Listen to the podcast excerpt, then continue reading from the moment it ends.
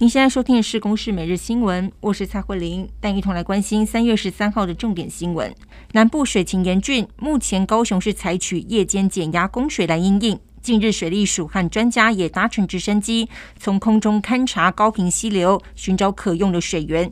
经过评估，高屏溪上游可以再开发九到十二万吨的浮流水，也将在部分河段来开挖地下水补助池。由于南台湾供水吃紧，也让用水还有水价的议题引发朝野立委关注。部分立委认为台湾水价过于低廉，要求经济部检讨水价。经济部长王美花则表示，自来水价确实需要重新来考虑，将。在两个月内检讨高用水产业的水价。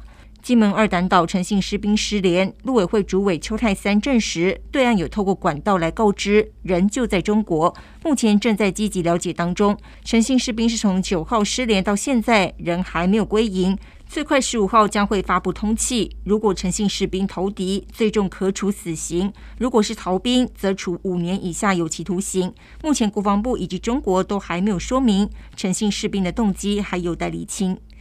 疫情过后，全球通膨经济看坏。不过，主计长朱泽明则认为，如果疫后特别预算挹注，全球经济成长率可望来到百分之二点四五。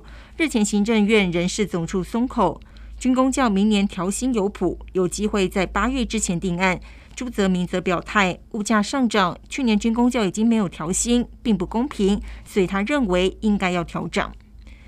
冬季冷空气反复报道，高雄日夜温差大，有民众就因此出现了红眼睛，却一天重复来揉眼睛十几次，导致血肿，出现了复视，视力更从零点八滑落到零点四。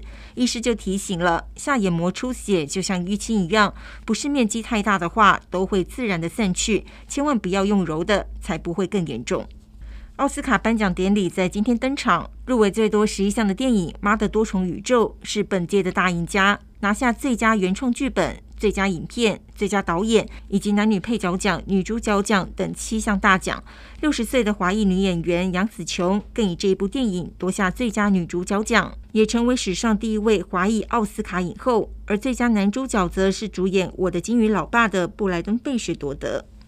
美韩从今天开始展开为期十一天的自由护盾联合军演。北韩十二号清晨再试射两枚战略巡弋飞弹，并且宣称取得预期成果。北韩领导人金正恩在主持劳动党会议的时候，决定采取一系列更具威力以及进攻性的战争吓阻措施。南韩总统尹锡悦则是表示，会与华府来紧密合作，以加强对北韩的威慑。以上由公视新闻制作，谢谢您的收听。